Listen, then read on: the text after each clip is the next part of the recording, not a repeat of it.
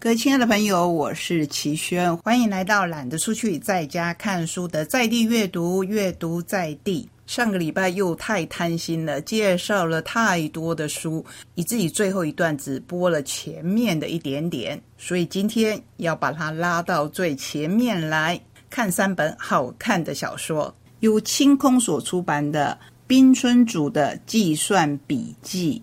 这是青柳碧人这一位作家开的另一个系列，虽然也是杀人事件，可是读起来比较有着轻小说的趣味。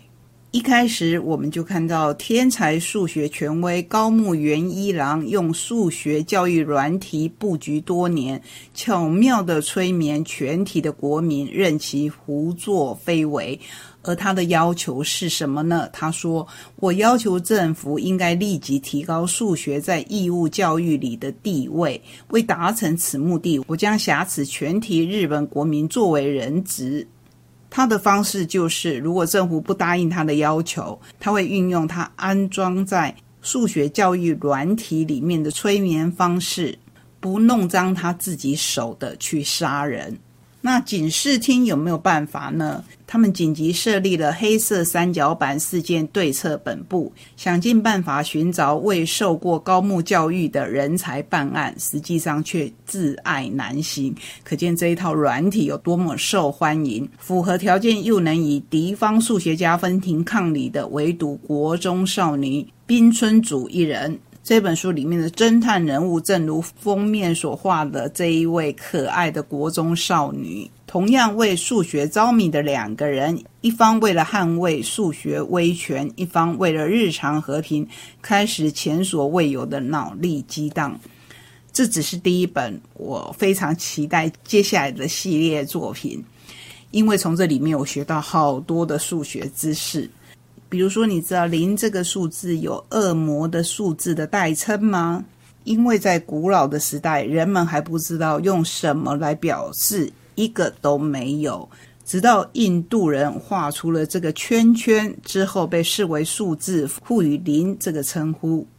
也因为零不管乘上什么数字都会变成零，会将所有的数字都容纳于己身，所以才被称为恶魔的数字。光是这一点，就是我从前从来都不知道的。所以，不管你对数学有没有兴趣，这都是一本以数学为主的非常有趣的推理小说。也因为故事的最后，这位始作俑者依然没有落网，所以我才说我们可以继续期待下一本又会带给我们多少关于数学的有趣故事。刚刚说到了日本的大和剧。那现在来说说我们的台剧《非杀人小说》的原著，由新经典文化出版，作者李同豪写的《非杀人小说》，它非常非常的轻薄短小，而且新经典做了精心的设计。它是一个小盒子，你打开来，里面有这一本就像日本文库版大小的小说，而且小说只占了二分之一多，其他的一半是。作者李同豪跟孙子平的路上对谈。那盒子里面呢，还有三张剧照，另外还有小说当中提到的一只红靴子，上面写着“我到底是为你杀了人”。还有李同豪写的一封短信。出版过散文，出版过报道文学，唯独小说迟迟没有着落。不是因为数量不够，不是因为没有兴趣，相反的。是因为太喜欢而情怯，反反复复修改着一篇文章，删改着几个字，那是属于自己个人心爱的秘密的游戏。亲爱的读者们，谢谢你们买这一本书，谢谢你们对于这一本只有一篇小说的小书的支持。向诸君承诺，我会尽快将小说汇集整理出来，届时读者们皆可以凭此卡打折一百元。Still，真的真的很可爱。我们也期待李同豪赶紧来兑现这一个诺言。最后，我们来看同样由新经典文化所出版的《来小书厨房住一晚》。小书厨房就是书籍的厨房。但愿这一个空间能像美好的食物一般填补人心的匮乏。开了书店以后，我才发现。很多人都和当年的我一样，不知道自己已经工作过劳，不曾认真的检视内心的需求。希望在这里，美好的故事能被流传，人们得以感受到自己心灵的饥饿，并遇见满足内心的故事。这是书里面小书厨房店长柳珍他所写的。当你需要安静的陪伴，没有人认识的自在。舒适的空间，一杯热咖啡，人生之书的时候，现在就行动，来小书厨房住一晚吧。这一本由金智慧所写、尹家璇所翻译的韩国小说，写的就是一位在一个很偏僻的地方开了一间书店的柳珍，他所遇到的人的故事。当然有一点梦幻。因为我们都知道，现在开独立书店好辛苦啊。不过在这里面呢，有想要找回自我的国民偶像戴安，被诊断出病症的律师邵西，相遇错过又重逢的自勋与玛丽，失去至亲再从人生胜利组跌落的秀赫。以及有着神秘过往的店长柳珍，从初春至晚冬，他们在此写下了一页页无比动人的故事。最重要的是，很多在他们的工作上，在忙碌的生活里睡不着的人，到了这个地方，可以好好的放松，可以好好的睡一觉。希望这一些小说可以陪你度过，或许失眠。也或许可以让你安睡的夜晚，不过不是现在哦。俗谚说：“吹一炸，吹一炸，吹沙困嘎巴。”今天还不是吹沙，所以我们继续来读好书。接下来要分享的一样是由新经典文化所出版的《十洲百味族》。这个“粥”就是我们台语说的“馍”，不过又不全然是馍，因为粥有很多的形态。有些人喜欢吃稠稠的那一种粥，有些人喜欢吃稀稀的，就是水分很多的稀饭。当然，也有人会把泡饭、水饭、茶渍都算在里面。这本由蚂蚁公所写的书编得十分的精美。张大春先生就这么说：读蚂蚁公此书，千万不要将它归类在养生食谱。但凡能够体会这书里的粥。其实另有意趣者，定能明白。热爱文化典故的他，其实是借题探索食物文化和古代人情。光是书名从陆游的“食淡百味足”巧移一字，用以表现粥的淡雅香融，就点出蚂蚁工融合食谱与文化的别致。这本书分为上中下卷，上卷是寒山的法粥。说的是历史中茶与禅或茶与粥都曾相遇，春草野蔬或白果奇花也能入粥。中卷等于是《红楼梦》的粥册，贾宝玉喝的碧梗粥，贾母独享的胭脂米粥。林黛玉喝薛宝钗送的燕窝粥，都上过大观园韶华盛极的餐桌。光是听这些粥的名字，是不是就让你觉得好美啊？有碧玉色的，有胭脂红的，还有燕窝。那下卷呢，就在说我们的人间的滋味：番薯粥、胡瓜粥、乌田仔菜粥。这个要用台语来讲，比较传神，都是欧丁亚麦。科粥、南瓜、小米、海参粥、茶粥会有各显身手，一起成就十粥百味足。本书每一卷都有十几二十种粥，那就让我们各选一种来分享吧。上卷我选的是豆粥，先来跟您分享豆粥诗，里面有四句我相当的喜欢：干戈未解身如寄。声色相残心已醉，身心颠倒自不知，更是人间有真味。这是苏东坡写的豆粥诗，因为有苏东坡的加持，豆粥在《三家清供》这一本书当中地位非凡。我们都知道，苏轼原就善于烹饪，在其所传的《老饕赋》说过：“盖巨物之妖眉，以养武之老饕。”元丰七年，苏轼送家眷北上，途中写了窦州古诗，引用窦州历史典故。其一为公孙仓皇奉窦州，饥寒顿解刘文淑。典故还不止这一个。更重要的是，原来就善于烹饪的苏东坡也不藏私，诗中将他的秘诀分享说：“沙瓶煮豆软如酥，卧听鸡鸣粥熟时。”豆粥应该要怎么煮才会好吃呢？来看看苏东坡的秘诀吧。这上卷呢也提到了我们大家很熟悉的腊八粥，不过接着我们要来分享的是中卷当中《红楼梦》里的粥。书中多次提到宝玉吃泡饭，这是金陵六朝迄今的旧俗。日本深受六朝的影响，相类似的水饭曾被写入描述平安时期的小说《源氏物语》，所以食物俨然已经成为文化的一部分。那我们刚才说的胭脂米粥，光是想象那个颜色就很美。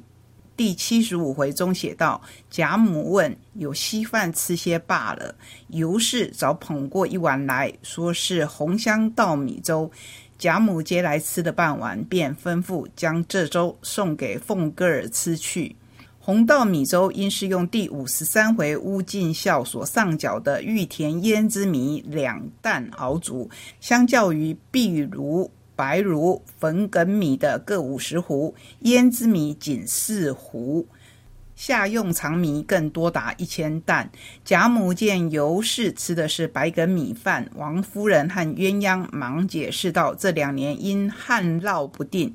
填上几样细米更艰难，看来红稻米对贾府也是珍惜。盛州还能赏赐王熙凤这样重要人物，只是其他篇回再未见到此米此粥。当然，现在我们要吃这个胭脂米粥，可比《红楼梦》那个时代简单多了。最后，我们来看看下卷的服饰大千人间的滋味。能够象征我们台湾的有哪一种粥呢？我选的是地瓜粥。吃番薯粥是生活中的小甜蜜，不仅肠胃舒服，心情也愉快。备料呢是生米一杯，番薯四条。地瓜呢，在我们台湾实在是有太多太多的品种了，所以你可以选择你喜欢的口感。书中选的是黄色五十七号。爱的是它的口感较好，不过你可以另外放一条橘红色的地瓜，颜色会比较美丽。做法很简单，生米洗净，用锅加满水，与切好大块的番薯一起下锅，等水滚，转中小火慢煮，要不停的搅拌，以免粘锅底。若想吃米粒较多的，可以多放半杯生米，较为粘稠。当然啦。现在我们吃地瓜稀饭已经成为我们台湾的小吃，可是，在战后那个时代，地瓜比米还要多的餐桌上，想必还是有一点点苦涩的滋味吧。不管如何，在这本介绍各式各样的粥里面，如果你尝够了大鱼大肉，或是在有一点寒意的天气里，相信食粥真的是百味足。过年的时候，大家团聚在一起。会做什么样的事情呢？拍拍聚在一起的生活照，应该是其中一项吧。我手边就有这么一本既怀旧又不退流行的书，远流出版《从前从前有家金苗写真馆》，这是吴金苗、吴金荣兄弟镜头下的杨梅故事。一九三五年，金苗写真馆正式挂牌。吴金苗成为杨梅街庄唯一的专业摄影师。由于摄影技术精湛，各方拍摄邀请纷沓而至。拍摄之后，照相馆也很谨慎地保留底片，其中有早期的玻璃底片、六乘九寸的大型塑胶底片，以及一九六零年代流行的三十五厘米。卷型底片，除了保留底片，金苗照相馆还留存了客户近两万张的相片。由于拍摄的题材以及地点多样化，于是，一部自日本昭和时代以降的杨梅影像历史，在时间的洪流里被流传了下来。现在的小孩乃至于年轻人，不用说金苗写真馆正式挂牌的一九三五年了，就连我出生的一九六零年代流行的三十五厘米卷型底片是什么，对他们而言，肯定就像是盘古开天的故事一样吧。这也是为什么这本书我看得津津有味，也想跟大家分享的原因。我们呢，就当怀旧来看，甚至可以把家里的老照片也拿出来对照一下。现在的年轻人呢，真的可以当历史来看。原来以前拍照是这么珍贵的事情，人们会特地到照相馆去拍照，慎重其事的把它当生活中的一件大事情来做。更不用说吴金苗、吴金荣兄弟，他们还会出外景了。摄影大师张兆堂先生曾经这么形容他们兄弟的摄影作品：他们的作品闪耀着浪漫、自信、诗意的人性象征。这些照片不仅仅是摄影学，更是社会学、人类学共有的人类遗产。吴金苗与吴金龙两兄弟一起经营的金苗写真馆，前后经历六十年，是客家影像文化在地生根并且发芽的传承典范。曾经有人形容报纸一张好照片胜过千言万语，当然，我觉得两者是相辅相成的。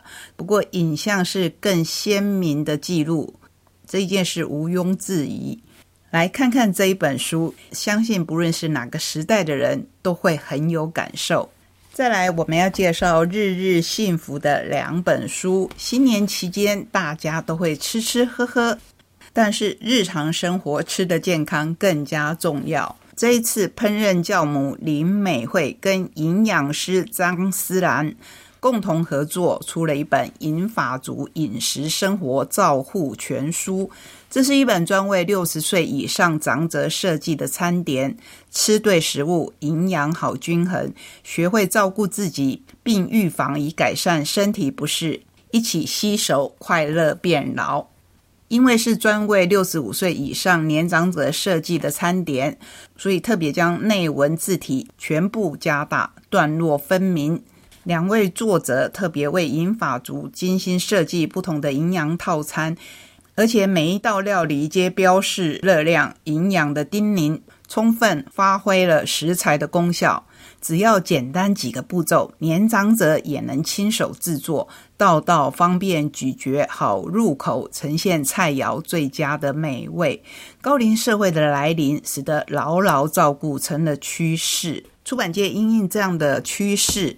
各式各样的好书不断出现在我们的周遭，吃本来就是我们生活当中非常重要的一环，与时俱进的食谱是一定要的啊！年节时分，相信人人都想吃一点甜的东西，甜甜蜜蜜好过年。跟您介绍《日日幸福》的第二本书《甜点职人的关键内线二》，陈文山这一位西点主厨。继深受好评的关键内线一之后，再以十二款实用的内馅加十三款延伸的馅料，灵活搭配各式蛋糕、塔派，做出丰富多样的极限甜点。里头有清新爽口的柠檬奶油馅，入口后余韵回荡的抹茶香提，浓郁爆浆的卡士达。还有深受大家欢迎在地口味的芋泥馅、凤梨馅，完美比例配方制作重点，让你一次就上手，做出完美的内馅。听完我的分享以后，是不是更加相信，无论你已经吃得多饱，我们绝对还有另一个可以装甜点的胃。最后要来跟您分享二零二四年一月号的《光华》杂志。主题非常的应景，是酒杯里的台湾风土。你知道我们有属于自己的台湾酒味吗？这一期就介绍了台湾精酿啤酒、酿地瓜、稻米和甘蔗的酒，以及当茶遇见酒，还有我们台湾的威士忌。这些酒厂真的真的非常的精彩。不过，只要提到酒，我们一定要说的是，请你千万千万不要酒驾，也不要饮酒过量，影响健康。